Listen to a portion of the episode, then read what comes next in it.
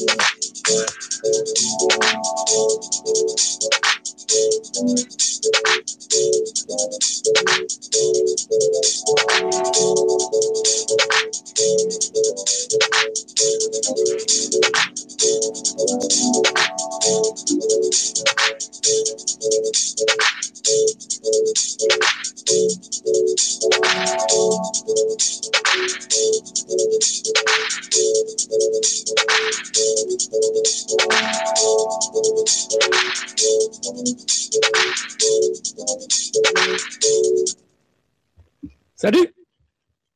Comment ça va Salut, ça va et toi Ça va super. Euh, bienvenue, bienvenue sur Radio Chad. Et euh, aujourd'hui, on est mardi. Si j'ai déjà perdu le fil alors que c'est seulement le deuxième jour. On est mardi. Et, euh, et puis c'est le 31 janvier. Et euh, voilà. Et aujourd'hui, ça va être une émission spéciale art.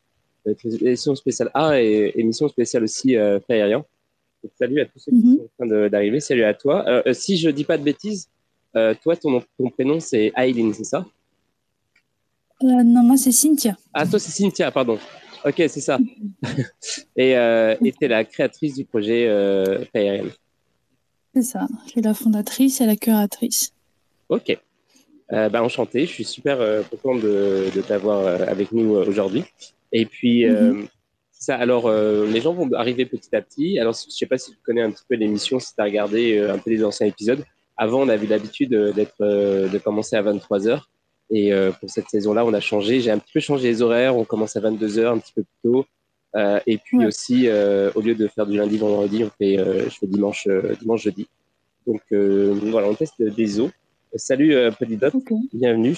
Et puis, donc ravi de t'avoir ce soir pour, pour un sujet bah, super intéressant. Je sais que t'aimes pas mon titre, mais, mais bon, non, mais tu, vas voir que finalement, à la fin de l'émission, peut-être, bon, peut-être tu vas dire non, en fait, finalement, euh, ton titre était quand même pourri, mais peut-être que non, peut-être que tu vas me dire finalement, euh, il était pas si mal que ça, Euh, parce que, bah oui, parce qu'en fait, bah, l'art, l'art, donc le- l'art digital et puis le croisement entre art digital et art physique, c'est c'est quelque chose qui soulève plein de questions. Il y a plein de, il y a encore, on n'a pas beaucoup de recul en fait. Il y a plein de, euh, plein de choses qu'on n'a pas encore euh, compris, qu'on est en train de découvrir en ce moment. Et justement, euh, bah, en fait, le fait de lire un petit peu ce que la documentation est disponible sur le site, genre par exemple, en fait, sur le site, je dis sur le site, mais c'est par exemple le white paper de Flyerian, tout ça. j'ai, bah, ça m'a fait réfléchir en fait. J'ai, je me suis posé des questions, tout ça. J'ai Ouais. eu euh, plein de, plein de, plein d'idées. Puis je me suis dit, j'étais encore plus content de, de te recevoir ce soir. Donc, euh, bah, bienvenue. Et puis, euh, puis c'est ça. Et alors, ce que je propose, c'est comme, euh, comme d'habitude, c'est qu'on, qu'on fasse un petit, euh, un petit tour des news euh, de la journée. Ça va être très rapide. Et puis ensuite, euh, on va, on va entrer dans le vif du sujet. Et avant ça, je vais donner la parole à, à Polydot qui vient juste de me demander. Salut Polydot, ça va? Salut, salut, ça va. Bah, c'est juste pour te dire que tu as vachement d'écho dans ton micro. On t'entend pas très fort. Ouais, ça grésille. Ah Ah, attends. Est-ce que là, ça va mieux? Ouais, nickel. Ah, merci. Désolé. Non, non, j'étais- mais non, mais c'est SSS que j'entends pas très bien. Ouais, Polydot, euh, Paul Ndoc. ouais, bah, euh, on l'entend, on l'entend euh, un peu camouflé. Je suis avec c'est pour ça et je suis encore à la campagne, donc euh, c'est pour ça que j'interviens. Bah, merci. Merci. Ouais, merci pour le pour le, pour le pour, pour l'information. Ouais, j'avais laissé mon téléphone euh, chargé et quand je fais ça, en fait, ça fait grésiller, ça, ça fait des trucs bizarres et euh, j'avais complètement oublié. D'habitude, c'est juste le, il faut absolument pas que je fasse ça. Euh, ouais, merci. Hmm. En tout cas, euh, ouais, bah, bienvenue à ceux qui sont en train d'arriver. Euh, et puis, euh, donc je sais pas si tu as suivi l'actu. Bon, honnêtement, au niveau actu, en ce moment, il n'y a, pas, y a pas énormément de choses. Il y a eu. quoi de dire Quoi de dire Quoi de dire En ce moment, un sujet qui, qui a été beaucoup discuté, peut-être que, que tu as suivi, que as suivi ou que les, ceux qui sont là ont suivi le- le- l'affaire depuis à peu près ça. On parle depuis hier, le, le truc avec. Euh, avec Bitcoin, euh, le euh, comment ça s'appelait déjà les ordinals? Non, j'ai pas suivi ça. Mais tu m'en plus. Euh, en gros, euh, il y a la question qui est en train de se poser en ce moment, c'est est-ce qu'on pourrait utiliser Bitcoin pour, pour, pour faire des NFT Donc l'idée, en fait, c'est d'utiliser de, en fait, le data qu'on peut mettre dans les transactions de Bitcoin pour renvoyer vers des images. Alors, c'est pas nouveau, hein. ça, ça, existe déjà depuis longtemps d'utiliser le up return pour, pour, pour mettre des NFT. c'est même mhm. il y a Camilla qui sera là demain d'ailleurs, qui, qui utilise ça pour, mhm. pour faire justement des, des NFT sur, basés sur, sur Bitcoin. Et puis, sauf que là, l'idée, si j'ai bien compris, je suis pas un expert, j'ai pas vraiment de dig, j'ai pas eu le temps vraiment de dig trop, trop, trop, mais l'idée, je crois que c'est d'attribuer un chiffre en plus de ça, euh, unique à chaque, à chaque euh, Satoshi. Donc, ce qui fait qu'il y aurait euh, la possibilité d'avoir 21 millions fois 1 million. attends, que je dise pas. Non, 10 millions. C'est combien de, trucs après, chiffres avec. Genre, un bitcoin, c'est. Faut pas que je dise conneries. 100 millions. 100 millions de Satoshi. donc, ce serait 21 millions fois 100 millions de, de NFT possibles. Euh, sur, la, sur, la, sur, le, bah, sur la chaîne de, de, Bitcoin. Et puis, euh, donc, c'est ça. Mais euh, donc, il y en a qui se plaignaient que ce serait pas une bonne idée de faire ça parce que ça prendrait trop de place, etc. Bon, bref. donc, ouais, il y a eu un petit débat. Je trouve que c'est un débat pas, pas très. pas si incroyable que ça. Je sais pas si tu as suivi. Non, pas du tout. Non. Ok, c'est ça. En fait, ça. T'avais pas trop entendu parler. Bah, en gros, c'est ça, ouais. Et puis, euh, donc, euh, voilà. Il y, avait ça. Et puis ensuite aussi, euh, sinon, dans les news de la journée, il y a eu Sam Bankman-Fried. Bon, la saga FTX qui a, continué. je sais pas si tu as suivi la, saga FTX. Je pense que tu n'as pas pu vraiment passer à côté parce que ça avait un peu les news pendant un moment. genre, il y avait que ça. Et en gros, la news du jour, c'est que alors en gros, le juge a autorisé qu'on dévoile le nom de ceux qui ont payé son, son, son bail. Donc euh, il y, y, a quatre personnes. Il y a deux de, ces quatre personnes, c'est ses parents. Mais il y a un 500 millions euh, qui, a été, euh, qui a été payé par deux autres personnes et on ne savait pas qui c'était. Et, et, là, on va découvrir le nom de ces deux personnes. Donc j'ai vraiment hâte. J'ai fait un tweet là-dessus un petit peu plus tôt dans la journée. J'ai vraiment hâte qu'on sache qui c'est parce que si jamais c'est des gens qui ont des liens politiques ou quoi, ça va être hyper croustillant. Donc, euh, c'est ça, hein, on, se demande genre qui, euh, qui a voulu, euh, qui avait, qui a payé 500, un demi-milliard pour, pour voir le CEO de FTX sortir de, prison, quoi. Mm. Donc c'est ça, c'est, j'ai vraiment hâte. Et puis sinon, à part ça, pas vraiment de, de trucs. Euh, alors, il y a le Liban, apparemment, qui va dévaluer sa, sa monnaie de 80% euh, le 1er février. Je ne sais pas comment, c'est quoi le plan, comment ils vont faire ça, etc. Euh, donc voilà. Et puis sinon, dans, dans le registre économie, il y a demain, il y a pour ceux qui, qui, qui, bah, qui, qui, font du trading basé sur des fondamentaux de type traditionnel, euh, demain, il y a les, interest rates de la Fed, donc on va savoir s'ils les augmentent ou pas. Et après-demain, ça va être euh, la Banque Centrale Européenne qui va, annoncer euh, les taux d'intérêt. Donc voilà, c'est tout. Il y a vraiment, c'était super lapidaire. Il y a, il y a plus, il y, avait pas vraiment de trucs super intéressants, je dirais. Est-ce que, est-ce que toi, tu as vu des choses passer qui sont en rapport à éventuellement merci Kenshiro pour les smileys, euh, pour, les, pour les réactions. Euh, ouais, Est-ce que toi, Cynthia, tu as vu passer des choses qui seraient éventuellement en rapport avec les NFT, avec l'art ou pas du tout en rapport avec les cryptos euh, qui, seraient, qui, qui sont arrivés aujourd'hui? Oui, mais après, je sais pas si on a déjà parlé dans les... déjà avant, donc ça va se répéter ce qui s'est passé avec Porsche, c'est NFT, National Geographic. Alors, j'en ai pas du tout parlé. j'ai entendu parler, j'ai vu ah qu'ils ont failli un peu, mais je sais pas, j'ai pas eu les news de plus proche que ça. Ouais, donc attends, il faut que je retrouve les chiffres du coup. Ouais. euh, Porsche a, sorti une collection, mais il a réussi à vendre que 25% euh, de sa collection de 7500 NFT. Ouais. Euh, et après, ils ont même réduit du coup la collection pour, euh, pour essayer de vendre tout. Alors, il y en a qui disent, j'ai vu sur LinkedIn, il y en a qui disent, ouais, que c'est un fail, alors qu'en fait, c'est vachement bien quand même d'arriver à vendre 1500 NFT en bear market. Ouais. C'est pas tellement un fail que ça. Après, moi j'ai vu le prix de, des NFT, c'était dans les entours de 1000 euros chacun. Donc c'est vrai que c'était pas pour tout le monde non plus, quoi. Et c'est peut-être ça le problème, ils sont pas adaptés au marché tel qu'il est aujourd'hui. Après, on peut dire que Porsche est une voiture de luxe, donc ceux qui ont acheté une, voiture Porsche, pour eux, c'est pas grand chose. Mais euh, si, dans le marché actuel, c'était pas, c'était pas une très bonne idée, apparemment. Bah, disons que c'est un fail, euh, c'est relatif, en fait, parce que si ça avait mm. été moi qui aurais vendu 1000 euh, NFT à, à 1000 euros chacun, j'aurais pas considéré ça comme un fail, parce que bah je serais automatiquement millionnaire de fait. Mais vu que c'est Porsche qui a organisé le truc et qu'ils ont été gourmands, euh, avec leur NFT à 1000 euros, enfin 1000 dollars. Euh, ouais, bah, du coup, c'est ça, tu vois, genre, euh, le fait qu'ils qu sold out pas, c'est un petit peu, c'est un petit peu c'est un peu la honte pour eux, quoi. C'est ça le problème. Ouais. Sauf qu'ils n'ont pas besoin de cet argent. Donc, c'est ça. Après, l'investissement pour sortir ce truc, il a dû être moindre, donc c'est quand même un joli profit. entre quelques ouais. voitures. Ouais, uh-huh.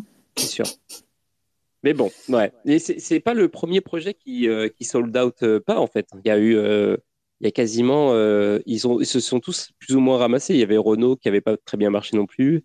je sais mm. pas les autres marques de voitures qui ont fait ça, mais il y a, y a Alpine, Alpine a fait ça l'année dernière, mais ils ont tout vendu. Après, on m'a dit qu'ils ont tout vendu, puis j'ai regardé en détail. 1500 NFT étaient gratuits. Il y en avait peut-être une dizaine ou je sais pas quoi qui étaient vraiment payants.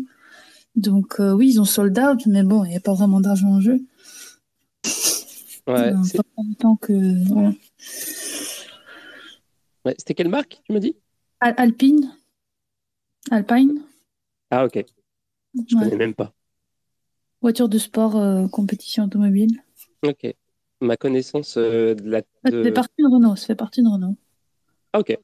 Ouais. Ça. Ok, ok. Et donc, ils ont fait une collection et ça, et ça, et ça, ça a fonctionné un petit peu. Ouais, ouais, ça a fonctionné, mais c'était un free mint, donc. Euh... Ah. Ouais, voilà. Je vois aussi euh, la collection euh, qui fait beaucoup ça en ce moment. Elle fait des free mint avec des musées, euh, des musées. Mais je pense par exemple pour lesquels ils le font, c'est parce qu'ils veulent s'adresser aux gens qui aiment euh, bah, le musée, l'histoire, l'art traditionnel mais qui du coup, ils se demandent si ça vaut le coup d'investir dans un NFT et du coup, pour les attirer, ils leur donnent un, truc gratuit pour qu'ils se mettent déjà dans le système. Je pense que c'est comme ça marche. Puis en plus, ça leur coûte rien parce qu'ils prennent juste une photo et hop, ils le mettent dessus. Euh, les artistes sont morts depuis longtemps, il n'y a pas de royalties à donner. Donc, euh, ils peuvent se le permettre. Euh, ça, c'est Le truc de sold out, ça, c'est une grande question. Enfin, avant les NFT, où est-ce qu'on avait la pression de sold out quelque chose? C'est ma grande question. Bah, les ICO. Euh, les ICO, euh, il fallait. Euh, il y avait le, le, si tu veux, le challenge du soft cap, soft, cap et du hard cap. Donc, en gros, les mecs. donc, en gros, je ne bah, sais pas si tu, tu, vois comment ça marche, mais en gros, mhm. normalement, l'idée, c'était que si tu n'avais pas atteint ton soft cap, euh, t'étais pas, euh, tu remboursais les gens. Euh, et puis, si, si jamais, voilà, et ensuite tu, tu, tu, mettais un hard cap, c'est-à-dire que tu pouvais pas lever plus que ça. Après, donc l'idée. Dans, le, dans le fait de faire des startups ou dans quel domaine? Euh, dans les cryptos, c'est-à-dire que tous les projets crypto qu'il y a eu en 2017, ah tout ça, euh, voilà, ça avait commencé comme ça, et puis ensuite euh, ils avaient, alors si tu veux, si tu n'atteignais pas le soft cap, c'était considéré, bah, c'était un échec obligatoire parce que tu étais censé rembourser. Après, les mecs ont arrêté de faire ça, donc en fait, ils prenaient l'argent quand même, même si ils n'avaient pas atteint le, atteint le, soft cap, mais c'était genre, bah, c'était un fail, tu vois, parce qu'ils n'avaient pas, normalement, le soft cap, c'est genre pour dire, en gros, c'est la somme qu'on doit raise absolument pour que le projet marche. Donc, si tu hmm. l'as pas raise, euh, c'est que c'est pas bon. Et, euh, et donc, l'idée, c'est de raise tout le temps euh, éventuellement le hard cap, c'est-à-dire bah, la valeur d'au-dessus qui a été définie comme genre le maximum que nous on a besoin. Tu sais, c'est un peu comme, un peu comme le système de, de, crowdfunding où tu mets un, truc qu'il faut atteindre absolument, le minimum, et ensuite le truc hmm. éventuellement maximum. Ouais. Et il y avait ça un peu dans les ICO. Et tu avais, de juste il fallait bien jauger son, son soft cap pour, pour que ça, ça puisse, ça puisse ça puisse fonctionner. Quoi. Et, ah euh, mm. Là, il n'y a pas ça avec les NFT, c'est direct, euh, c'est les deux en même temps, c'est soft et hard. C'est genre, c'est sold out ou pas sold out. en c'est dommage parce que, enfin, moi, quand j'ai. Là, il y a une collection qui va sortir et au début, justement, bon, je vais faire 4000 NFT. J'ai plein de gens qui m'ont dit, mais c'est trop. Putain, mais ça veut dire quoi? C'est trop? Il y en a qui font 10 000 NFT avec des trucs pixelisés moches. Pourquoi moi, ça serait trop?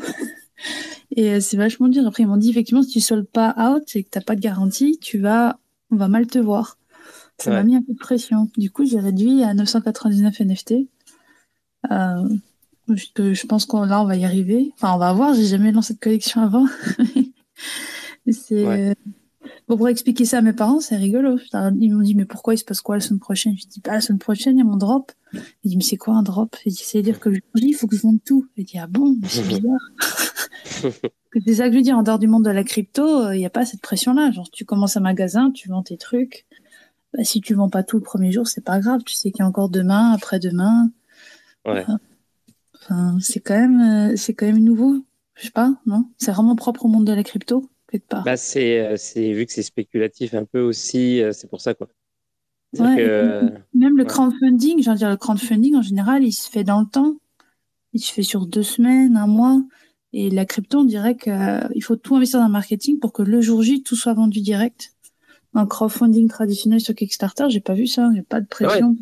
Parce que euh, Kickstarter, tu achètes un truc qui sert à quelque chose. Tu achètes, euh, un vélo, tu achètes, euh, tu vois, achètes un, objet de la vie réelle qui, qui a une utilité, alors que on, va, on, faut être, faut être honnête, genre des JPG, c'est la spéculation. Tu les as, ok, c'est beau, mais quelque part, c'est est-ce que ça va prendre de la valeur ou pas, tu vois? Si tu soldes pas, euh, il y, a, y, a, mhm. une espèce de bah, y a ton truc il est pas hype tu vois? Genre c'est comme t'es plus dans le il y a une mhm. il y a pas de momentum en fait donc euh, tu éventuellement mhm. le prix euh, le prix des trucs qui ont été vendus va baisser les gens vont pas être contents ils vont perdre de l'argent etc donc c'est tout c'est comme c'est pas vraiment la même chose c'est pas le même pas la même le même type de, de produit quoi qu'un, quelque chose que tu achètes sur Kickstarter Ouais, en même temps, je trouve ça triste parce que tu dis c'est que des JPEG. Ben désolé, les JPEG, il y a tout. Hein.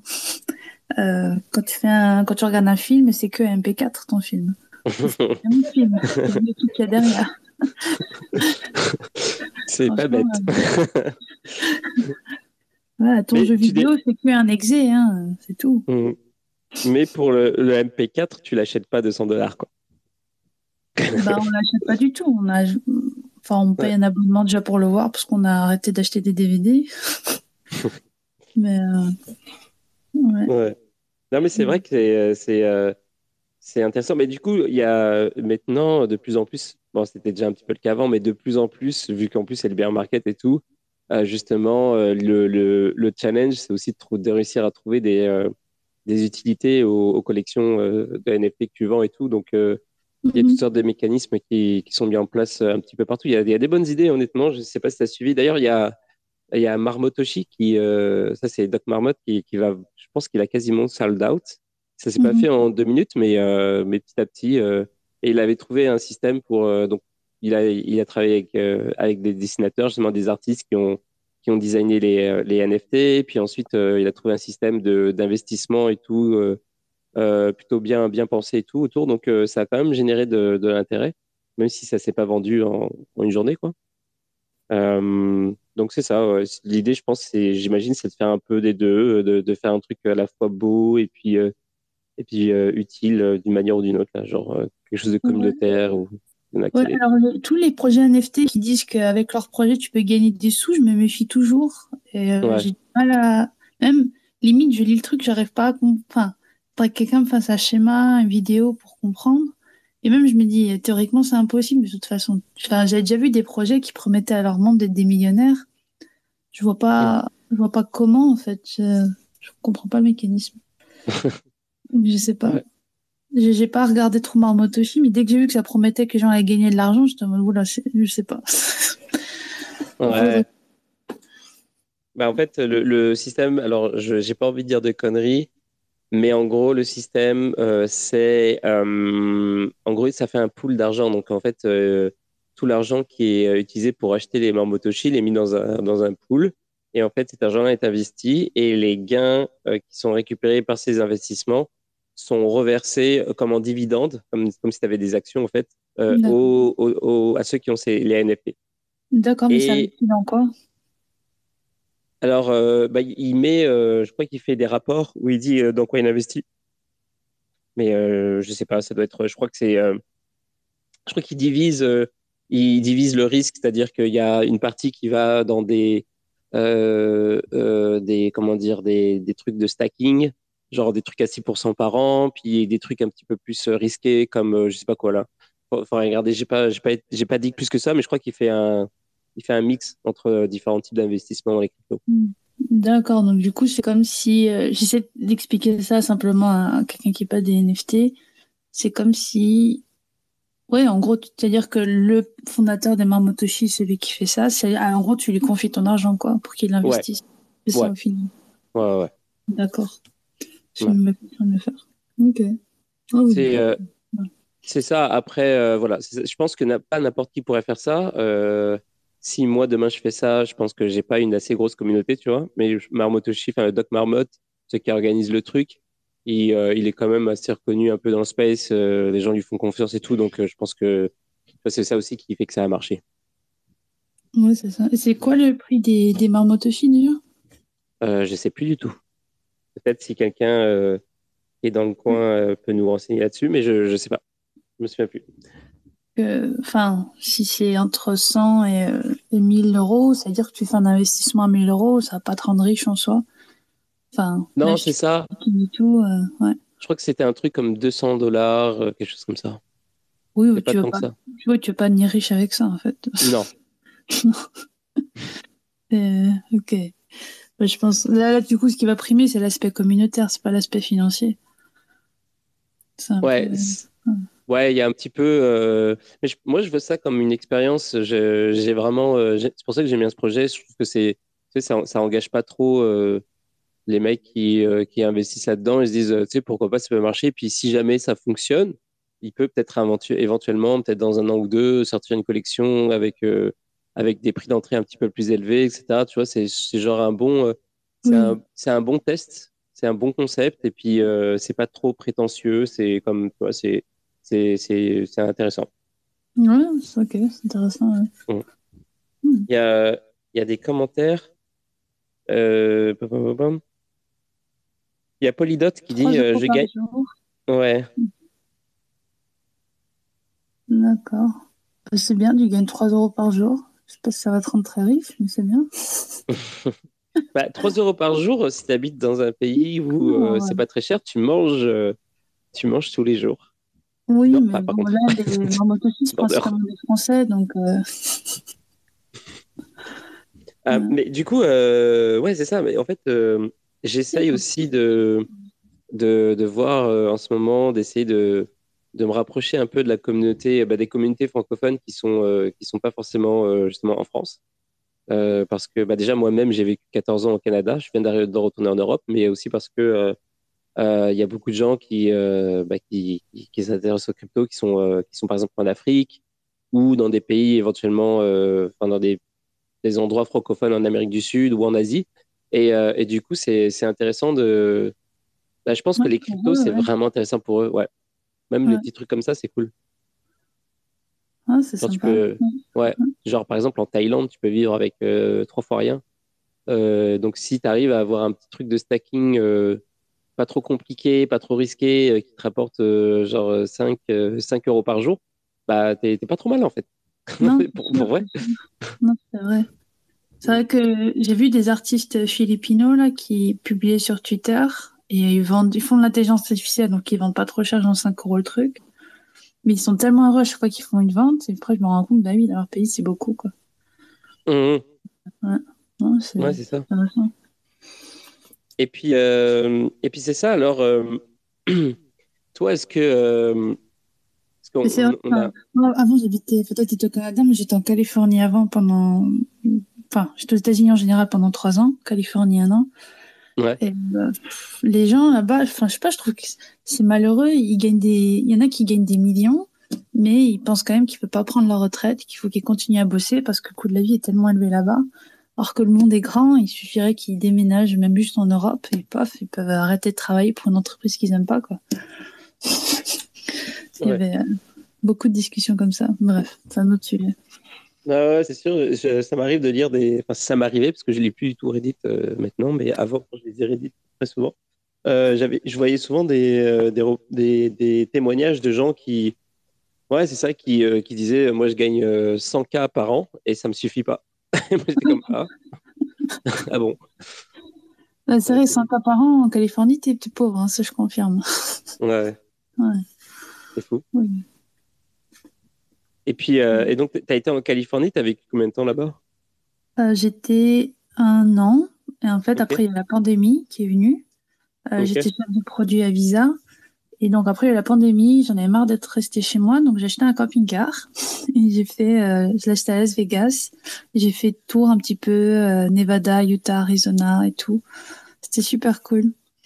Ah, et chance. je travaillais quand même pour la Californie, mais je me baladais. Voilà, voilà. Ah c'est cool. J'ai voulu faire ça à un moment donné, puis euh, je ne l'ai pas fait. Ah, pourquoi pas? Après, bah, au Canada, l'hiver, c'est pas drôle. Hein. Bah, j'ai fait un truc similaire, euh, mais c'était beaucoup moins sexy que, que le camping-car dans le Nevada. J'ai pris, euh, j'ai pris ma voiture et j'ai fait, bah, je suis parti dans l'Est. J'ai fait tout le tour de l'Est. et ensuite, j'ai traversé l'Ouest et je suis allé jusqu'à Vancouver. Donc, en fait, dans les, sur les deux bords, les deux extrémités euh, du Canada. Mais c'était vraiment cool, hein, mais c'est sûr que j'aimerais un jour faire euh, le tour des États-Unis, c'est sûr. Ça, c'est cool. Ouais. ouais. Et puis là, je fais l'Europe. Donc, euh, donc ça. non, pas en voiture, en train et pied et vélo et, et bus.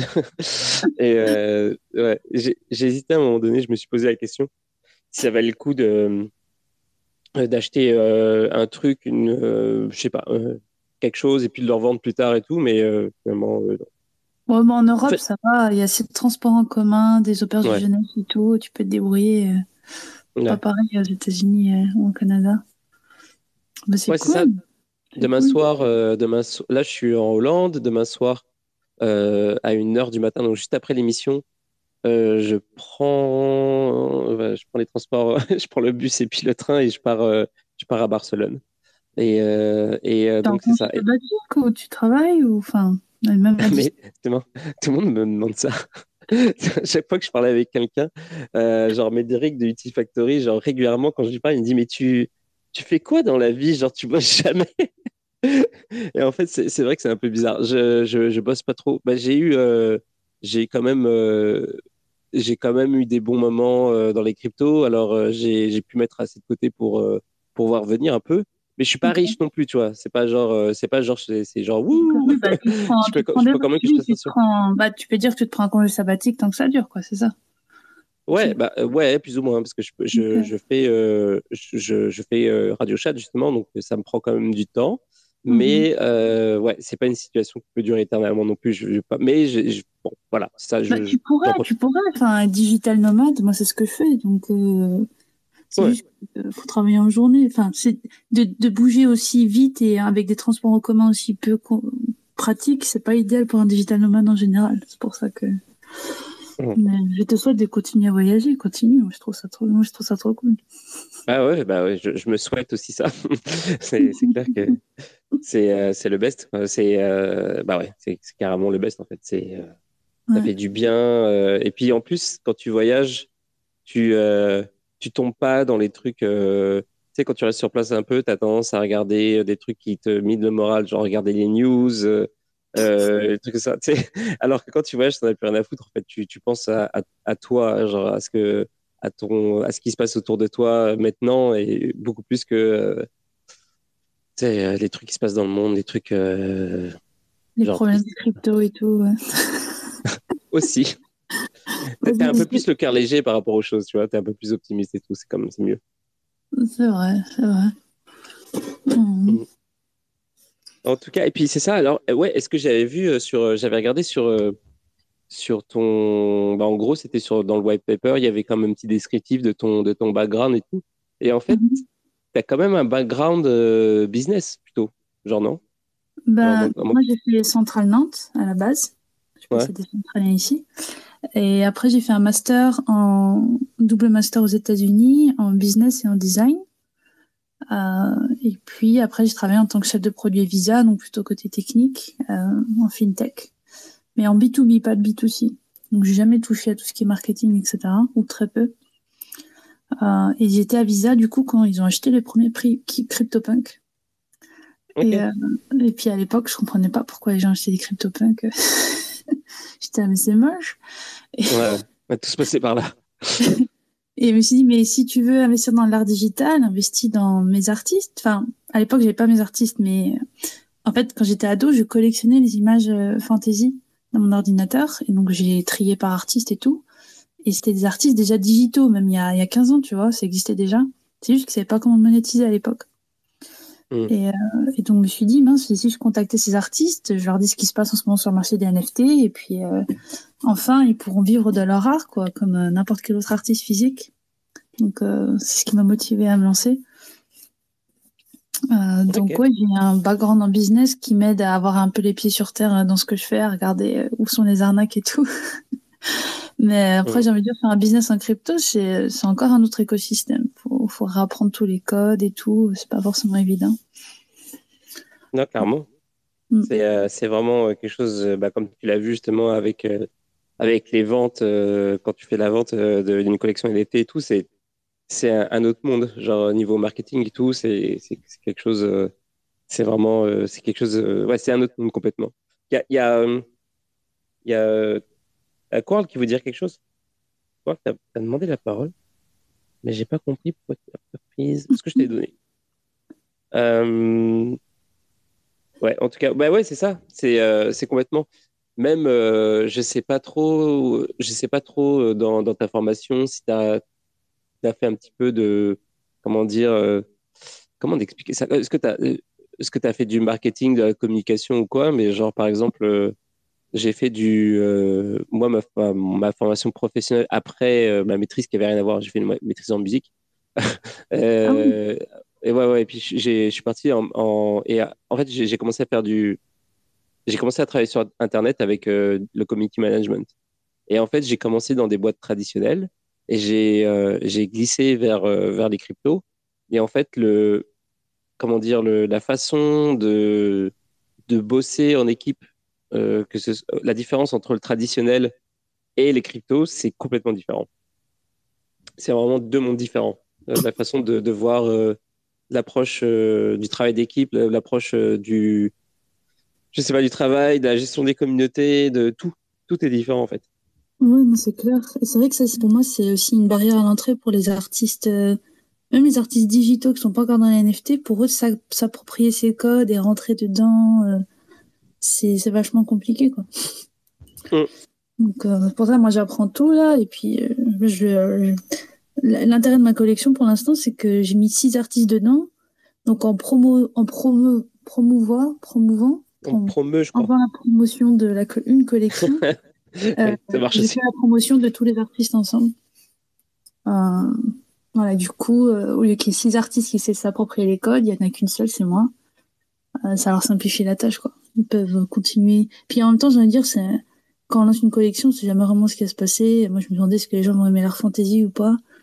Donc, euh, les artistes, c'est vrai qu'eux, ils ont une famille à nourrir et tout. Ils peuvent pas comme ça se lancer dans une collection crypto qui doit faire le hype, euh, avoir des influenceurs et tout. Ils peuvent pas se permettre financièrement, mais si quelqu'un le fait pour eux, ils sont contents. Et euh, ce que je me dis, c'est qu'une fois la première collection elle marche, ben ça aidera d'autres artistes à avoir confiance aussi dans ce milieu, à se lancer dedans. Ouais. Mm. Et, euh, ouais, par contre, euh, ben, c'est ça. Comment Donc, toi, en fait, tu as créé ce projet-là, euh, et tu as, mm-hmm. ensuite as été chercher des artistes ou tu avais le contraire? Tu avais déjà des connexions avec des artistes et tout, et puis tu t'es dit, genre, euh, mm. bah tiens, je vais faire ça, et puis on, va laisser, on va lancer ça. Je les connaissais pas personnellement, mais j'avais tout un dossier, comme je disais, dans mon ordinateur avec toutes leurs images. Donc, j'ai fait un petit fichier Excel, j'ai mis chaque artiste un par un. J'ai regardé leur DeviantArt, j'ai essayé de trouver leur, email, leur adresse email. J'ai passé des jours à faire un email parfait pour leur dire écoutez, vous me connaissez pas, euh, vous m'avez jamais vu, euh, je travaille même pas dans l'art fantasy en général, mais vous pouvez me faire confiance. et, euh, et, puis ouais, il y en a qui, ont répondu positivement. J'en ai aussi beaucoup qui m'ont dit non carrément dès qu'ils ont entendu NFT, ils étaient là non, absolument pas. Euh, puis il y en a d'autres qui étaient ouverts d'esprit et qui ont dit ok, de toute façon ça me coûte rien d'essayer.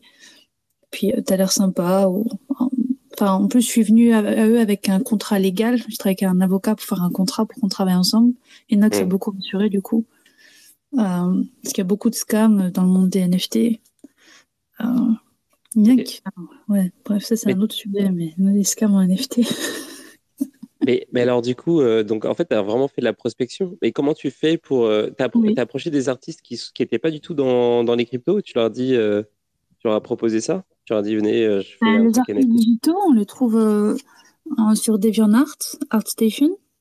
ArtStation, c'est plus professionnel, c'est-à-dire que demain, si, c'est ce que j'ai compris, si un jeu vidéo cherche à recruter de nouveaux artistes, il va aller sur ArtStation voir c'est qui les nouveaux artistes qui sont dessus. Et euh, ces artistes-là, ils font de l'art qui est magnifique. C'est l'art que vous voyez en général dans les jeux vidéo. Sauf qu'en général, quand on joue au jeu, ben, l'image, vous la voyez pendant deux secondes, quoi, c'est tout. Et après, vous comprenez autre chose. Et c'est vachement dommage parce que le temps et le talent qui est derrière une seule image, tout ça pour qu'on la voit deux secondes et même pas qu'on qu'on réfléchisse dessus. Moi, je trouve que c'est, enfin, on a, on a, comment dire, on a fait un objet de consommation l'art fantasy au lieu de le traiter comme du vrai art. Alors c'est bien d'un côté, je suis contente pour jouer des beaux jeux, euh, mais en même temps ces artistes ils se sont jamais dit tiens je pourrais vivre en tant qu'artiste, ils se sont jamais dit ça. Euh, ouais. Et en général j'imagine que c'est quand même des, des artistes qui euh, qui font qui prennent des commissions, des choses comme ça, mais ils ont ils ont jamais vraiment été plus loin que ça, I guess.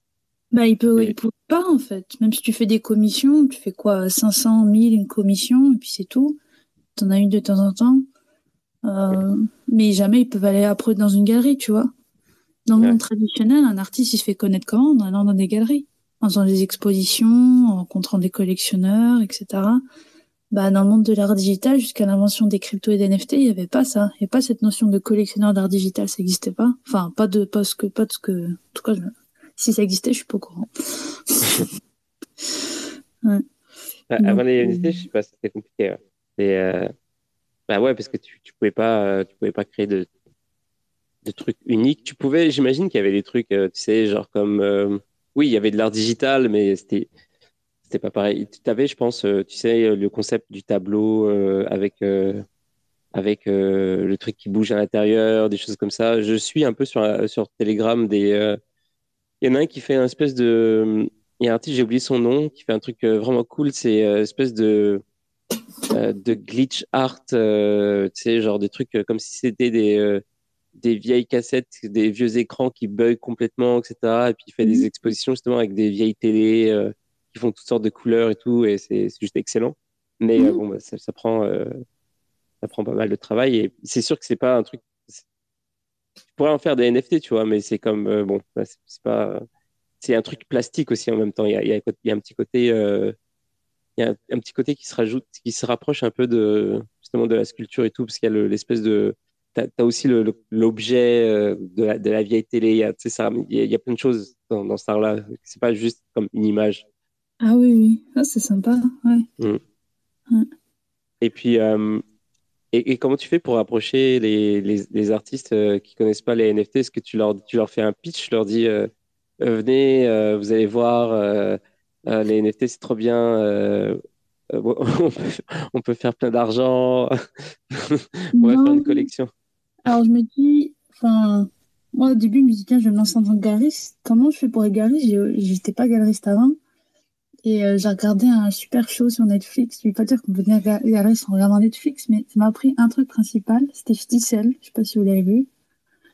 Et en gros, c'est l'histoire d'un jeune artiste juif, orthodoxe, et sa communauté l'encourage absolument pas à être un artiste. Euh, ils veulent qu'il soit juste un professeur, quoi. Et mmh. heureusement, il rencontre euh, un galeriste qui va l'aider à, croire en lui, à se dépasser, à toujours faire mieux. Et il va organiser des expositions pour lui. Euh, et vraiment, c'est, ça, il devient quasiment un coach de vie, quoi. Et euh, sans lui, il n'aurait pas du tout fait sa vie comme ça.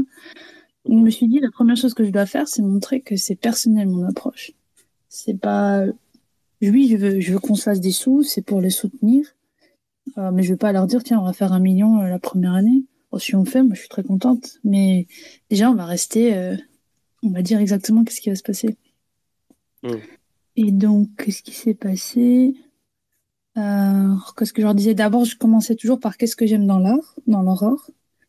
Toujours une phrase très personnelle sur qu'est-ce qui me plaît chez eux, qui savent clairement que j'ai bien regardé ce qu'ils faisaient, quoi. C'est pas juste, j'ai pris tous les. Ce qu'ils ont peur, c'est que je leur envoie un message, comme j'envoie un message à plein d'autres personnes. Ça, c'est vrai. Pas... Euh, et puis après, euh, j'ai préparé une page web où, avant de parler d'NFT, j'explique vraiment c'est quoi le concept de la galerie. J'explique bien, j'ai tout un storytelling sur mon site, euh, sur, notamment sur la page pour les artistes qui explique qu'on fait un monde fantastique, etc. J'ai des super images, c'est bien présenter les choses. Et c'est à la fin que je présente les NFT comme un moyen. Et je vais encore plus subtil, je montre qu'on peut faire des NFT, on peut aussi vendre des œuvres d'art physique, c'est ce que je fais. Et on peut aussi faire des impressions des produits dérivés. Donc, du coup, ça rassure les artistes. Ils se disent pas, tiens, c'est juste un projet NFT, elle veut se faire des sous. Ils disent, ah non, en fait, c'est une vraie galerie d'art qui euh, s'en fiche du médium derrière. Pour eux, les NFT, c'est un moyen comme un autre. Euh, c'est comme ça que j'essaie de montrer euh, le message. Mmh. Ça fait sens. Et euh, ouais, complètement, ça fait complètement sens. Et d'ailleurs, ça, ça, ça, ça m'amène à, un sujet que, que, je voulais aborder avec toi. mais d'ailleurs, juste avant de dire ça, je voudrais dire à ceux qui sont là, n'hésitez pas à me demander la, la, parole ou si vous avez déjà le rôle de speaker, à lever la main si vous voulez dire quelque chose ou si vous voulez poser une question. Euh, n'hésitez pas, parce que voilà, c'est l'émission, elle est faite pour ça. Et puis, si jamais euh, vous voulez euh, partager le, le, le, space, n'hésitez pas aussi à le faire, comme ça, ça, ça, va ramener un petit peu de monde. en fait, c'est ça, j'ai fait le. J'ai fait le, le, tour un peu, bah, c'est ça, de, de, de, la documentation et tout, du projet et tout. Et il y a un truc qui m'a frappé, c'est la distinction que tu fais entre euh, que tu fais entre, en fait, attends, je, vais, je, je veux pas, euh, je, veux, je, je veux reprendre tes mots comme ça, je vais, je veux pas dire, euh, je veux pas interpréter. Okay. Voilà, blablabla, original piece, digital NFT et physical, physical NFT. Donc en fait, ah, c'est encore autre chose. Comment? Ouais, ça c'est encore autre chose. Euh, en gros, tu. Ah, vas-y, vas-y, je te dis après. Ouais, en gros, tu, euh, tu fais euh, la distinction entre donc, les œuvres. Bah, les œuvres physiques, les œuvres originales, alors c'est ça comme bah, des peintures, des sculptures, avec les, les NFT, en fait, et ensuite avec deux catégories de NFT, des NFT digitaux et des NFT physiques. et ça, je trouve très intéressant. Oui, oui, alors ça en fait c'est particulier, c'est la plateforme creatre.co. Je vais mettre le lien euh, pour regarder, c'est une super plateforme. Elle fait des impressions euh, qualité musée en édition limitée euh, d'une photo, d'une œuvre digitale, etc. Et elle est certifiée sur la blockchain Flow, c'est-à-dire que derrière, ah, derrière l'impression, il y a un truc que vous pouvez scanner avec votre téléphone, ça vous permet de voir à qui appartient le, le peinture, enfin l'impression euh, originairement, et d'avoir une traçabilité complète. Donc ça, je le fais pour, euh, je le fais pour les pour les NFT full size que j'offre donc en grandeur nature, enfin grandeur complète. Ça, c'est les NFT euh, physiques, ce que tu appelles les NFT physiques. C'est ce que j'appelle un NFT physique, voilà, parce que je me suis dit, il y en a peut-être au début, je voulais vraiment faire en sorte que n'importe qui qui aime la fantasy, même s'ils ne comprennent pas ce que c'est NFT, ils peuvent quand même avoir un truc, une impression de bonne qualité chez eux. J'ai trouvé cette plateforme, elle était super cool. Mais du coup, j'offre les deux. Il y a, soit on peut avoir le fichier super haute qualité et en faire ce qu'on en veut, soit on peut directement acheter l'impression, par exemple. Mmh. parce que ça. Alors, euh, bonsoir, parce que j'ai pas dit bonsoir, donc déjà bonsoir. Ah. Salut, quoi. salut, salut. Euh, j'ai une, question justement pour euh, Fariane. Fariane. c'est quoi tes inspirations dans, dans, dans, la fantasy Tu pioches dans la science-fiction, tu pioches dans, dans, dans, l'imaginaire, dans la lecture, dans, dans, dans c'est quoi tes sources d'inspiration en fait? Alors la science-fiction, c'est pas de la fantasy, même si ça se rapproche. Alors oui, ça ressemble un peu, ouais. Euh, par exemple l'inspiration de Marion la, euh. la différence entre science-fiction et fantasy, science-fiction, ça pourrait se passer dans le futur. clairement. La fantasy, bon, bah, on sait que ça va toujours rester dans l'imaginaire, hein, quoi qu'on fasse. à moins que vous soyez, vous sachiez comment les elfes peuvent venir vrais. Donc ça c'est une grosse différence. Du coup oui, la, la fantasy, c'est l'univers de. Ça a commencé même avec Ulysse. Non, même avec Ulysse, l'Odyssée. Ah, l'Odyssée. c'est très vieux, c'est très très vieux. C'est vrai, c'est euh, c'est vrai. Ouais. Euh, plus tard, j'ai fait tout un article sur mon blog dessus, euh, sur l'histoire de la fantaisie, et ouais, ça date d'il y a très très longtemps, ça n'a pas commencé avec Warcraft. Shakespeare a écrit Un songe d'une nuit d'été. C'est vrai. Et il représente la reine Elisabeth II sous forme d'une fée. Donc déjà à l'époque, la fantaisie était utilisée pour pour représenter des personnes de la vie réelle sans vraiment parler d'elles non plus explicitement quoi. Donc ouais, c'est une grosse grosse euh, un gros passé. Euh, si, on pense à l'opéra, si on pense à l'opéra, juste ça, euh, plus la, la, fée, la flûte enchantée, c'est carrément de la fantaisie aussi. Hein. Ouais, d'où le space opéra ensuite quoi. C'est ça. Et ça, ça, ça rejoint finalement la question que j'allais poser. Est-ce qu'il y a du est-ce qu'il y a de la fantaisie moderne? Oui. Oui. Enfin, Bien sûr. Oui. quoi? Moderne. Alors en bouquin, moi j'ai des références, mais euh, en, art vraiment stricto sensu, euh, non. Mais en bouquin actuel, oui. Genre, ce serait quoi euh, Qu'est-ce qui tomberait dans, dans la classification fantasy d'aujourd'hui, fantasy moderne euh, as le problème, cet écrivain chinois, euh, le problème à trois cordes ou à quatre cordes, euh, Liu Xiu, je crois, un truc comme ça. Mhm. Euh, ça se rapproche de, de, la, fantaisie, même si ça reste plutôt un space opéra. Mais c'est un peu des déclinaisons de, de fondation, un petit peu comme Dine Simons avait fait en Démion, la chute d'Hyperion, etc. Donc il y a, et c'est pas forcément en fait des, des périodes qui sont qui sont comment dire, au-delà de notre époque, euh, c'est parfois des, même des périodes antérieures. Donc euh, c'est assez intéressant en fait. Mais ça, le, le, problème à trois corps, euh, ça a l'air d'être de la science-fiction plutôt. Ouais, mais il y a des références assez étonnantes en fait à, du, à de la à, de la fantasy. Même s'il y a de la SF, effectivement, il y a des références assez, alors même marginales, mais poussées dans, dans, dans, dans le bouquin. Quoi. Ça m'a étonné d'ailleurs.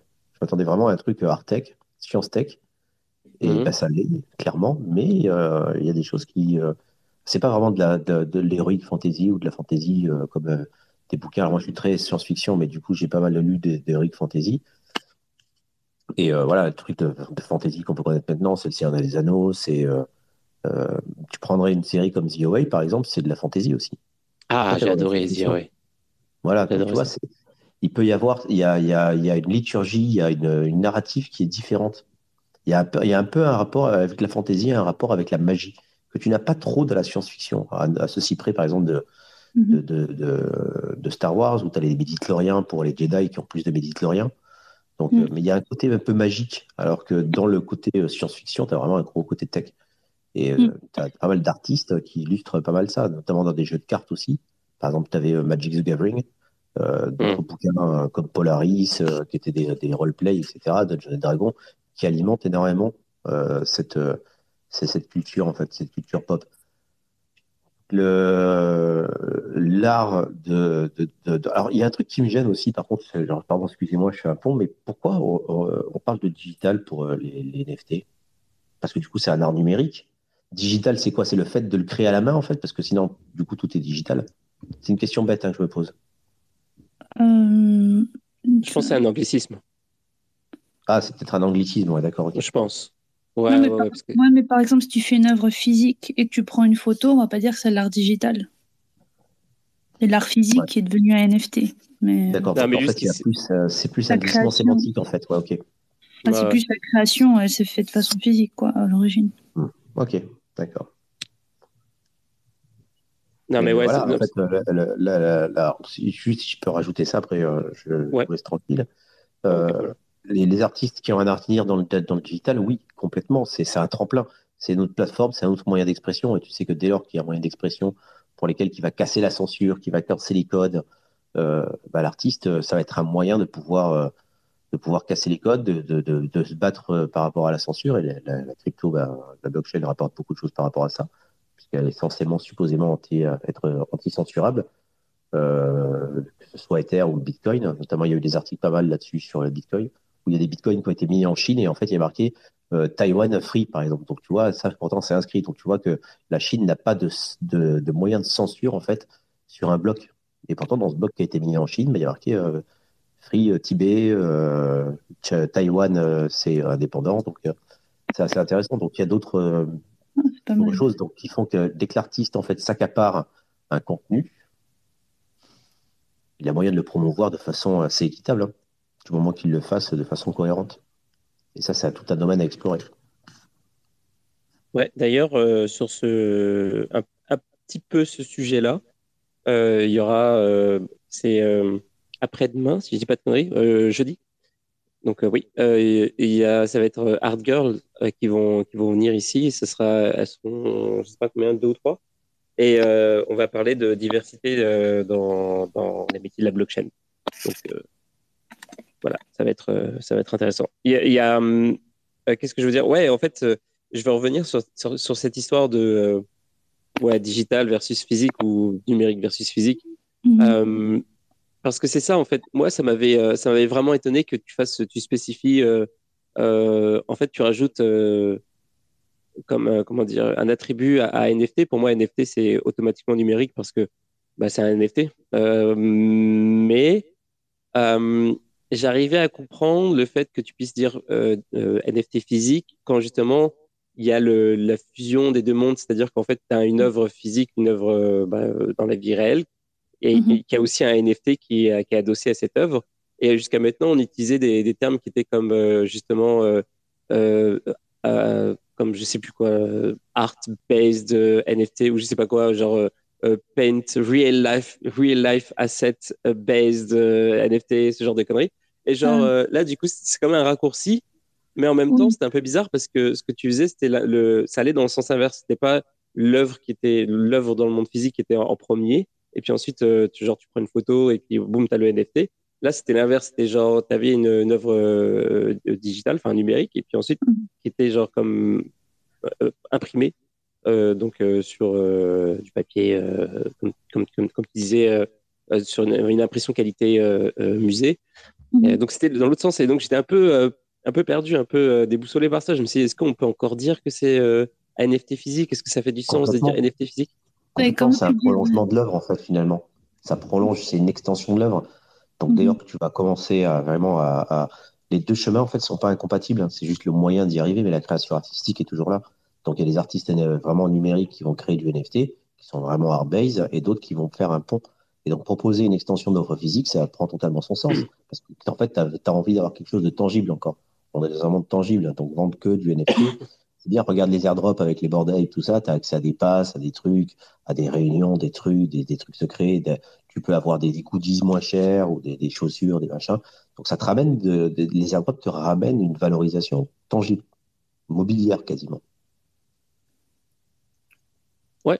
Euh, mais alors, par contre, j'ai euh, deux exemples, du coup, à vous soumettre, à vous mhm. soumettre, pardon, euh, des paradoxes qui mettent en en échec un peu cette, euh, cette, cette idée de, de vouloir euh, rapprocher justement l'œuvre physique et l'œuvre digitale et d'en faire un concept unifié.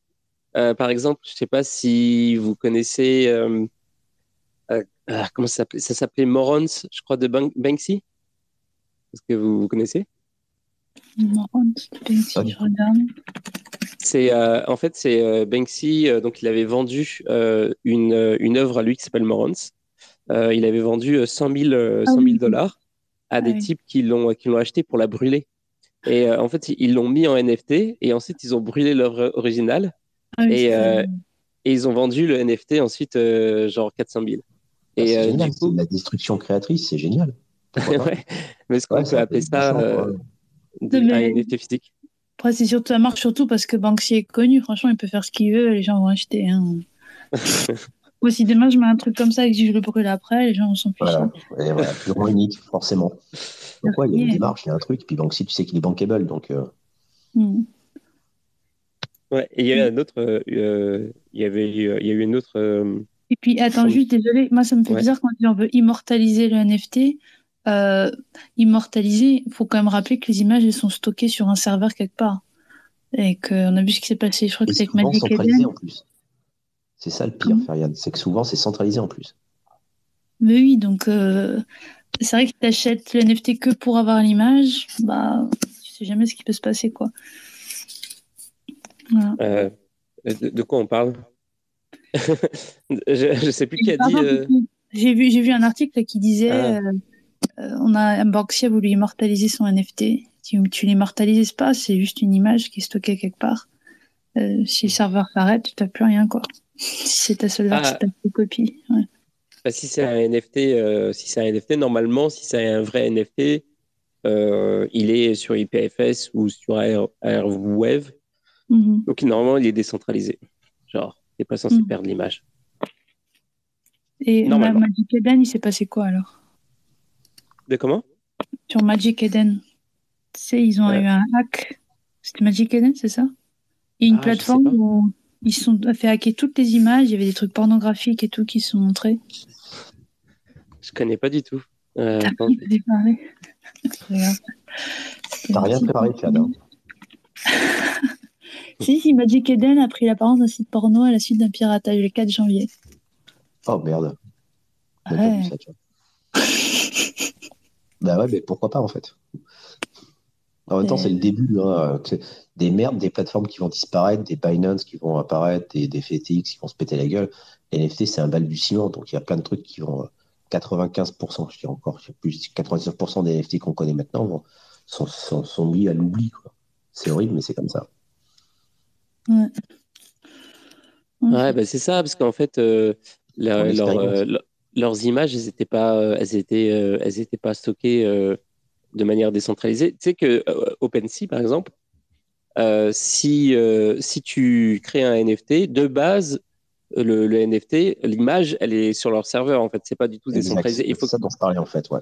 Ouais, il faut que tu cliques sur Frozen pour, pour la mettre sur IPFS. Si tu fais pas l'action toi-même, euh, genre, si tu fais pas l'effort de, de, demander à ce que ce soit décentralisé, c'est sur leur serveur. Ça va pas aller euh, sur IPFS.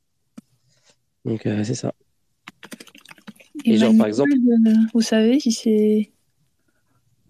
De quoi? Vous savez si Manifold c'est décentralisé? Parce que je voulais créer les NFT dessus. Aucune idée.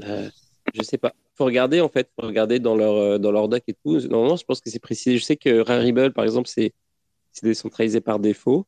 Mhm. Euh, mais Manifold, euh, je sais pas du tout. Mhm. Mm. Bon, en tout cas, bah ouais. Et, euh, donc c'est ça. Et, et, ouais, donc du coup, tu vends des œuvres de différents. Je me, dis, quand même ce qui peut du coup changer la donne si jamais il se passe quelque chose, c'est que si tu sais à qui au moins t'as acheté le NFT, service après-vente. Si t'as un problème, c'est hacké moi, ça va, je te donne l'image, quoi. Tu peux la garder. tu peux toujours. Euh, ce que je veux dire? C'est que tu peux parler à quelqu'un derrière et c'est pas un bot qui a créé le truc. Euh, mais bon, c'est vrai qu'idéalement, ça devrait être euh, éternel, comme on dit. Ouais, bah c'est mieux si tu choisis un service qui est vraiment décentralisé, quoi. Mm-hmm. Sinon, ça fait pas. C'est comme à un moment donné, la, la dernière saison, j'avais évoqué ce sujet-là par rapport à, justement à Ultra, mais ça c'était plus des NFT euh, de jeux, etc. Où en fait ils font des NFT, mais c'est pas c'est pas décentralisé parce que c'est tout est sur leur serveur, donc euh, c'est pas vraiment c'est plus en fait quand c'est pas décentralisé, c'est pas des, vraiment des NFT. Vu que tu peux changer tu peux changer l'image euh, éventuellement, c'est comme si le truc t'appartenait pas vraiment. Qu'en fait t'as le as le contrat, donc le contrat t'appartient, enfin le, le, le le truc euh, qui dit euh, t'as ça, mais en gros tu l'as pas parce que le, truc auquel ça renvoie n'existe pas, donc en fait t'es baisé quoi. Ouais. Moi j'ai fait un truc quand j'ai minté la première collection là en grandeur nature le 24 novembre. Euh, je découvrais comment minter, comment ça marchait. Donc ce que j'ai fait, j'ai l'image sur celle-ci, mais celle-ci déjà limite l'image à 10 mégas ou un truc comme ça, donc je pouvais pas faire grand chose dessus. Et moi, mes images, j'en avais qui faisaient 30 mégas, en fait, tellement c'est de bonne qualité. Donc, j'ai fait un unlockable content. Et le unlockable content, c'était un PDF. Vous allez me dire si j'ai fait trop compliqué, mais c'est un PDF dans lequel il y a le lien vers un Google Drive où là, on peut trouver l'image d'origine, certificat d'authenticité et tout ça. C'est-à-dire que chaque personne qui, achète, qui, a, qui accède au NFT, elle peut aller télécharger librement tous les trucs qui sont là-dessus. Ah, mais c'est chiant, quoi. T'es limité par un contenu technique, quoi, finalement. T'es obligé de faire ça, c'est con. Ben, pourquoi t'es limité par quoi? Bah, t'es limité par l'image qui m'a, tu m'as dit, en fait, elle était limitée à 10 mégas. Bah, ouais. 10 mégas, 10 mégas, on est d'accord, un NFT, c'est pas très beau, mais euh, si tu fais vraiment du, un, beau PNG ou tu travailles du haut, euh, et que tu as envie d'offrir une belle résolution au client, enfin à la personne, euh, tu es limité par la taille du bloc. Quoi. Exactement, c'est pour ça que j'ai fait le unlockable content. Exact. Donc il y a des euh, limitations en fait, au niveau des blocs sur la taille de la, blockchain utilisée. C'est ça, exactement. le, truc du unlockable, ça me choque pas trop. Par contre, c'est sûr que le mieux, ça aurait été éventuellement que tu trouves une solution décentralisée aussi pour, euh, pour les documents et tout. Genre, peut-être pas Google Drive, mais euh, G-Store ou tu utilises une situation qui est, euh, où tu as, as, une solution décentralisée et tu vas mettre ça sur un Google Drive qui peut être pirate. Donc c'est assez drôle, tu, tu prends une situation euh, décentralisée pour la recentraliser. pour, l'instant, je suis encore en vie, alors ça marche chez Google Drive. Mais... Euh, oui, oui, non, mais bien sûr. Mm. Mais ouais, tu vas pas sur Google Drive pour, pour stocker ça. Quoi. Enfin, là, tu le fais, je, ne critique pas le fait, hein, mais tu as cette seule solution qui se fait. tu utiliserais quoi, toi Tu utiliserais quoi? euh, perso, euh, je sais pas. Je, là, je me renseigne pas mal sur Ternoa parce que c'est pas mal en fait. Mais, euh, Ternoa Quoi? Comment? Ternoa Launchpad, c'est ça? Ouais. Ils, font, ils, font du, ils, font ou ils vont faire du NFT. Alors j'avoue, j'ai effleuré à peine le sujet parce qu'il y a tellement de blockchain que le monde crypto. Mais Ternoa, ça pourrait être sympa. Après Solana, mais c'est assez centralisé, donc c'est assez problématique. Puis, blockchain part en vacances, c'est embêtant. Ouais, non, faut voir euh, dans les solutions, euh, solutions toutes faites déjà, mais euh, peut-être, je vais aller voir, je vais essayer de regarder, mais je pense que, ouais, dans les trucs, parce que si tu vas dans, dans les blockchains, c'est un peu complexe. Je, suis sûr qu'il y a des outils qui permettent de faire ça, par exemple.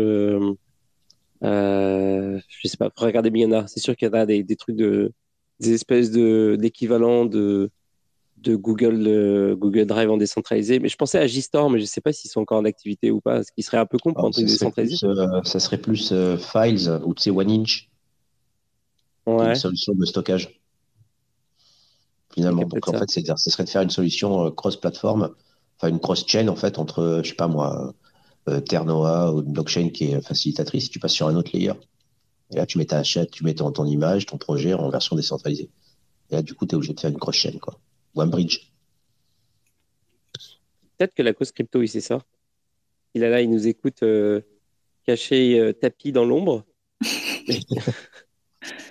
D'ailleurs, Ternoa, euh, ils font les NFT, hein. ça fait un bout de temps apparemment.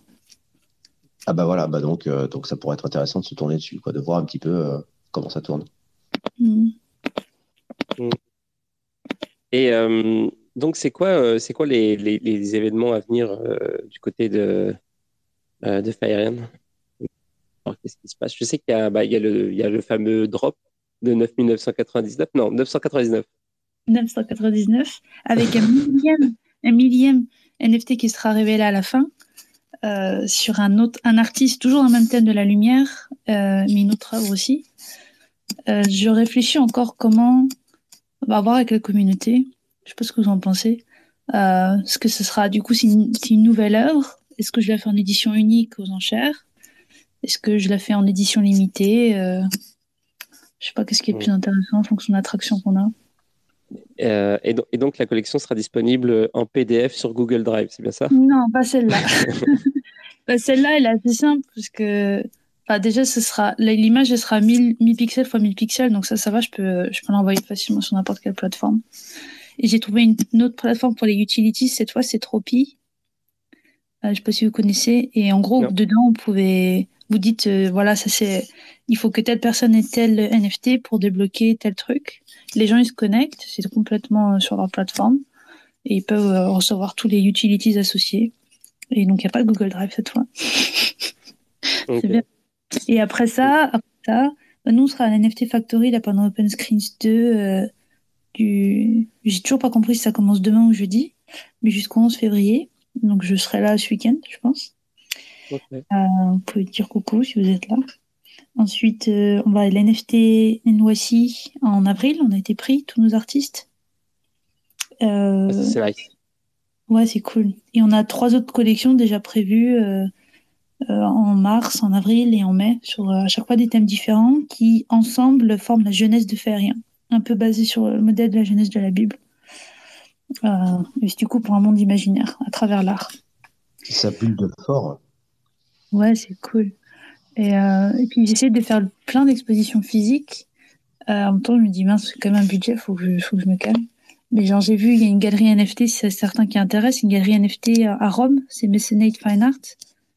Euh, et eux, ils louent leur salle euh, pour vraiment pas cher, genre 1500 à 2000 dollars pour euh, 4 jours d'exposition. Et entièreté, et c'est eux qui s'occupent du marketing, de ramener des gens, de faire la promo. Euh, vous avez juste besoin de ramener l'art. Ce que je trouve vachement intéressant. Il y a World Art Dubai. Même à Dubaï, elle a une grosse, un gros truc de art. Et il y a, une section dédiée au NFT qui a commencé.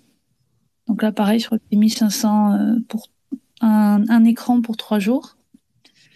Euh, donc ça, ça commence à se développer un peu partout dans le monde des expositions. Art Basel l'année dernière, il y avait des NFT de partout.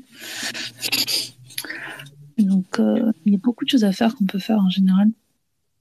Il y a, il y a la cause crypto qui, euh, qui voudrait intervenir. Salut la cause, ça va? Salut, salut, bonsoir à, bonsoir à vous. Euh, moi, je voulais rebondir, euh, bon, ce qui a été dit dans le passé, c'était la centralisation des blockchains et vous avez notamment parlé de Solana et d'Ether.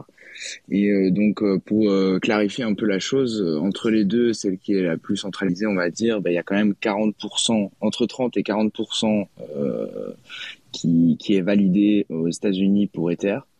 Et après, comparé à Solana, et eh ben Solana c'est plus c'est plus entre 15 et 20% Donc voilà, ça je peux vous dire un peu entre les deux. Bon la différence. Après, Solana est beaucoup FUD, euh, voilà, il a eu son lot de FUD, mais euh, mais ça reste quand même une blockchain euh, acceptable et, et honorable.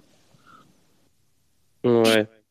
Mais il n'y a pas beaucoup de les, les, NFT, la scène NFT, elle est pas, elle est moins sur Solana que sur Ethereum. Quand même. Non? Ah, ça c'est clair, c'est clair. Mais après, le nombre d'utilisateurs, etc. Enfin, il y a, y a, plein de stats à prendre en compte au final et, euh, et les deux s'équivaut. Voilà. Après, si on compare euh, Ether et Tezos, ben là, c'est, même incomparable comparé à Ether et Solana, tu vois. Ou Ether, euh, GLD, tu vois. Là, Solana et Ether, ben, c'est quand même les deux plus grosses. Après, au niveau artistique, vu que là, on est plus là dans, dans, dans le Twitter Space, ça parle plus euh, des NFT artistiques, mm-hmm. sans forcément d'utilities ou, ou, très peu et ben euh, ça commence à se faire petit à petit. Euh, j'en vois de plus en plus sur sur Solana et je vois aussi des plateformes style Manifold sur Ether, et ben se se, se, se, construire en fait sur Solana. Donc euh, j'en vois de plus en plus et, et, ça se démocratise plus sur Solana du coup. Est-ce que vous, ça vous dérange que on dit que Solana est centralisé Est-ce que c'est, est-ce que vous, ça vous dérange? Moi, non que Solana est centralisé, c'est ça? Non, décentralisé. Ah, centralisé ou décentralisé Non, centralisé, ce qu'on m'a dit. Ah. Euh, bah oui, oui, ça dérange parce que dans les stats, c'est pas forcément le cas. Mm. Bah, disons, disons que c'est centralisé euh, politiquement, en gros. Euh, c'est-à-dire que il y a, il y, a, y a des gens qui peuvent comme prendre la décision de arrêter le fonctionnement de du network. ce mhm. qui est quand même un petit peu problématique. Mais euh, sinon, pour les nodes et tout, euh, apparemment, c'est quand même pas mal décentralisé. Je sais pas trop comment ça fonctionne avec euh, pour la décentralisation technique, quoi, mais apparemment, la cause vient de dire que c'est un consensus sur Solana. C'est un consensus un peu plus complexe. C'est c'est pas seulement c'est pas la même chose que sur Ethereum. Donc il y a deux il y a deux il y a plusieurs systèmes de validation en tout cas pour hmm. pour augmenter la scalabilité. Et Monsieur Coscrito, j'ai une petite question, enfin une interrogation en fait. Alors je sais pas, peut-être que c'est quelque chose que sur lequel tu veux répondre assez facilement, mais tu me dis que c'est à peu près, donc Ethereum, c'est à peu près 40% de, de, centralisation sur le sol américain, et Solana, ça serait de 15 à 30%. D'accord, ok, euh, admettons. Mais euh, finalement, si les validateurs se connaissent entre eux, euh, est-ce qu'il ne pourrait pas y avoir une sorte d'agglomération des, des validateurs, on va dire, corrompus ou alors malveillants, qui veilleraient à, arrêter le node, quoi? Parce que ça ne veut pas dire grand-chose, en fait, qu'il n'y a que 15-30%. S'il y a des mecs qui, en Asie ou en Chine, décident, tiens, de se mettre ensemble, même si géographiquement, ils ne sont pas sur le même sol, mais de se mettre d'accord pour utiliser la blockchain de façon malveillante, ils peuvent très bien le faire, en fait. C'est le problème des généraux byzantins, je crois. Ça, hein. Mais bon, on a le même souci bah sur Bitcoin. Voilà, mais c'est ça le souci en fait. C'est que euh, tu peux très bien décentraliser géographiquement, mais centraliser une information, euh, même euh, qui, n'est pas sur le même sol. de, voilà, on le voit avec le principe d'extra-juridictionnalité. Les Américains qui vont gérer certaines affaires aussi. Donc dans ce cas-là, ta blockchain, elle a beau être souveraine, elle ne l'est pas tellement. Le problème dans l'histoire, c'est surtout, ça reste dans l'équation, ça reste l'humain. Et comme tu dis, on, peut, on, peut, moi je peux très bien communiquer. Si maintenant je suis, imaginons hein, que je suis un des, comme tu dis, un des plus gros validateurs, je communique avec un autre gros validateur, tous les deux on fait 51%. Ben, on pourrait, on pourrait fondamentalement faire une attaque, je pense. Après, ben, ça n'a aucun intérêt parce que derrière, ben, si, si ça arrive sur Bitcoin, ben, tout le monde va forquer en fait simplement. Ils vont faire une nouvelle chaîne et puis ben, s'ils ont s'ils ont s'ils ont euh, ben, euh, euh, dévié, on va dire, s'ils ont un, s'ils ont intervenu, voilà, je désolé, s'ils ont intervenu sur sur le processus à deux, ben ils vont ils vont avoir des bitcoins mais qui valent rien tout simplement. Ce sera ce seront des rois de, de rien du tout en fait.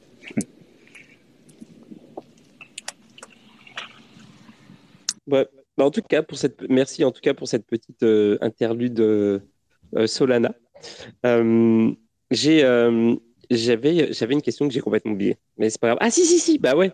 la cause crypto, est-ce que tu sais toi si justement, est-ce que tu connais une, une, une, plateforme, un truc, un espèce de Google Drive décentralisé qui existerait, pour stocker du unlockable content que tu mets dans la NFT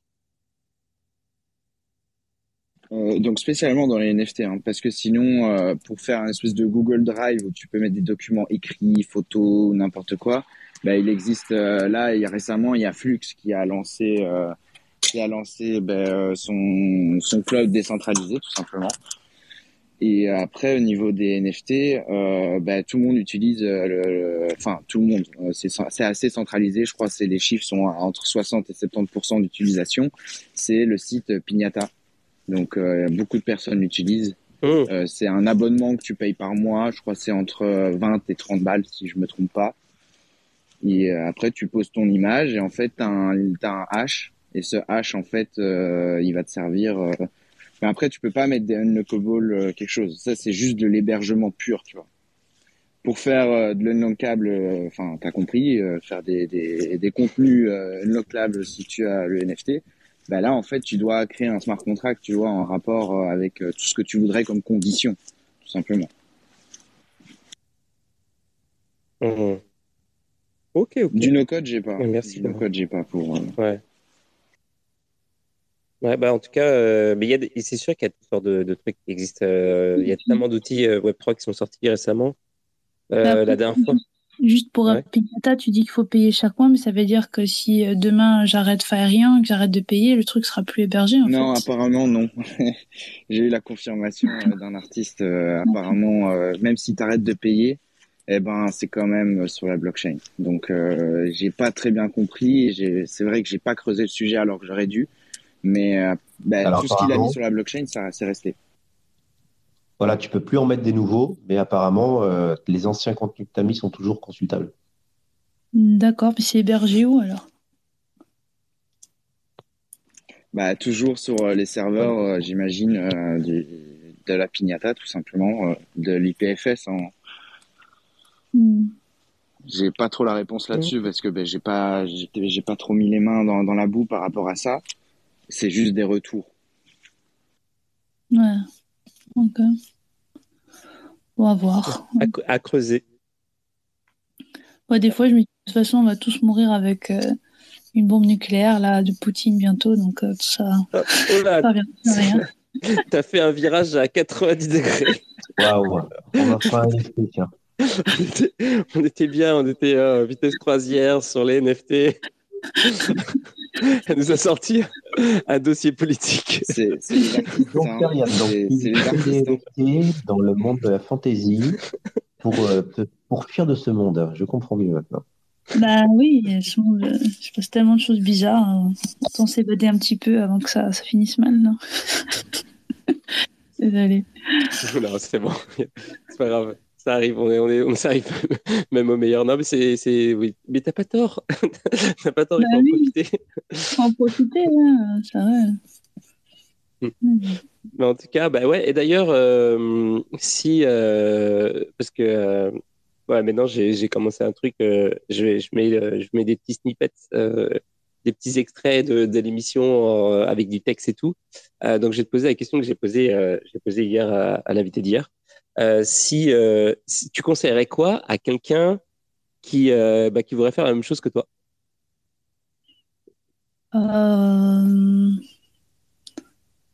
Bah, Déjà, je pourrais lui dire tout ce que j'ai appris. ce serait pas mal. Bah, déjà, d'avoir un mentor, en fait. De s'entourer de quelqu'un qui a déjà lancé une, collection NFT qui, a eu du succès. Et pas l'année dernière où tout le monde achetait tout n'importe quoi, mais genre aujourd'hui dans bear market. je pense ça, a beaucoup de valeur. Parce que j'ai des gens qui m'ont donné des conseils, mais euh, en vrai, ils ont lancé un truc l'année dernière où on m'a carrément dit l'année dernière, à peu près tout passait. Donc avoir un mentor, euh, je pense qu'il y a des systèmes, j'ai vu qu'il y a des systèmes de mentorat qui se développent dans le, dans le Web 3 et euh, de le faire le plus tôt possible parce que ça peut vraiment aider plutôt que perdre du temps. Enfin, c'est bien d'apprendre tout seul, de se faire sa propre opinion, mais d'avoir quelqu'un en plus qui a l'expérience, ça peut beaucoup aider. Je verrais bien un projet comme le mien, mais dans la SF, par exemple, il y a beaucoup d'art euh, autour de la science-fiction qui existe. Donc, si vous voulez le fonder, euh, franchement, euh, ça serait super. ok. Bah, écoute, merci. moi, j'ai, honnêtement, j'ai pas d'autres vraiment. je pourrais t'en des, des questions, je pourrais t'en poser des milliers, mais bon, là, on arrive déjà pas mal vers la fin de l'émission. je sais pas si s'il y en a parmi vous qui, qui, ont des questions. Euh, je sais pas si bah, quoi. les, dernières questions d'usage. C'est quoi les dernières questions Les dernières questions d'usage? Je, sens le piège arriver. Non, non, pas du tout, pas du tout. Euh, tu pourrais poser des questions à tes invités sur la fin. Tu un livre qui t'a plu, une musique qui t'a marqué, un film, et puis une crypto favorite, parce que voilà, ça pourrait être ça va, tu vois, genre 4-5 questions pour fermer le débat. Ouais, c'est sûr. Euh, Ouais, c'est sûr. C'est quoi ton fromage préféré? Ah, bah Moi, déjà, je viens de Franche-Comté. Alors, euh, voilà, moi, le comté, euh, j'en ai, toujours 3 kilos dans le frigo. J'adore le comté. Un livre qui t'a plu, alors? Euh, Un livre qui m'a plu. Pas forcément de l'art, hein, mais un truc, un roman, un essai, ou alors effectivement un truc qui t'a plu un des plus beaux livres que j'ai lu dans ma vie, c'était Le chant du troll de Pierre Bottero. Si vous pouvez l'obtenir, vous me dites si vous aurez versé une larme aussi. Et au début, ça a l'air d'être un truc pour les enfants, parce que c'est euh, grâce à un roman graphique, et euh, tout mignon, tout innocent, et enfin, à la fin, on se dit, ah non, en fait, je vais pas montrer ça à un enfant, c'est trop, c'est trop triste. C'est ah, très, beau. très beau. Ok. Ok. Et euh, ok, ok, ok. Et puis euh, en ouais, bon bah c'est ça. Moi, j'ai pas trop de. Tout à l'heure, tu as cité un film que que, que j'ai bien envie de j'ai bien envie de voir. Je me souviens plus du euh, du, du film. Lequel? Euh, le, le, film où on va, on, va, me souffler le titre. Ah, c'est une série qui s'appelle Stiesel. Ah, Stiesel. Ah ouais, je tisselle. Ah Mais comment ça s'écrit? Parce que je. je l'ai écrit dans le chat. Je tisselle. Ok, d'accord. Euh, c'est, je pense, je pense que c'est une série. Si je l'avais vue il y a 10 ans, je me serais ennuyée. Je sais pas, peut-être j'ai grandi et ça me plaît maintenant. Euh, enfin, sociologiquement, je trouve ça hyper intéressant euh, parce que la façon dont vivent les juifs orthodoxes. Bon, il y a un orthodoxe sur Netflix, mais c'est vraiment genre c'est les gros méchants les juifs et j'aime pas du tout. Il y a des trucs plus modérés, comme je dis seul, où tu vois le, bien, tu vois le mal, tu vois, tu vois tout. Tu vois aussi une vie de famille, en fait, qui évolue. C'est super intéressant. Ok. Mm. Bon, bah écoute, bah, merci pour les conseils. Puis, mm-hmm. et puis c'est ça, et bah, ça, ça, a fait super plaisir de, de te recevoir. je te souhaite beaucoup de, beaucoup de succès dans ton projet. Et puis, euh, j'espère d'avoir des nouvelles. Si jamais, euh, si jamais il se passe euh, des trucs et tout, n'hésite pas, hésite pas à revenir parce que c'est, ouais, parce que c'est cool. Et puis, c'est ça. Si jamais, si jamais on veut te poser des questions ou si on veut, je sais pas, si on veut te. Ah, mes DM sont ouverts, ouais, mes messages privés sont ouverts. Ouais. Ok, ok. Ah, merci. Bah, cool. Bah ouais, et ben, c'est ça, je propose qu'on se quitte là-dessus. Puis euh, c'est ça, on se voit euh, demain. Alors, si vous voulez venir dans l'émission de demain, ça va être, euh, ça va être avec Camélia, que j'ai déjà reçu deux fois, qui, qui en fait, c'est un profil aussi super atypique. Elle, est un peu comme toi, elle vient d'un truc un peu. je me souviens plus son, son parcours exactement, je crois qu'elle vient d'un truc un peu business aussi. Et elle a lancé une maison de couture où elle fait des habits reliés avec, enfin, qui, qui, sont designés sur le thème euh, de Bitcoin. Euh, c'est une Bitcoin maximaliste et tout. Et euh, c'est super passionnant ce qu'elle fait.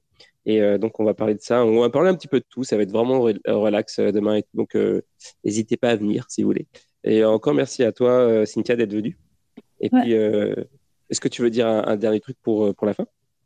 Non. Enfin, enfin juste, ouais, si j'en ai qui s'intéressent, demain, il y a un podcast qui va sortir du Crypto Daily. Je sais pas si vous le suivez. Mais si vous oui, allez-y. Ok. Et eh ben, c'est à quelle heure d'ailleurs? Euh, Il le sort le matin.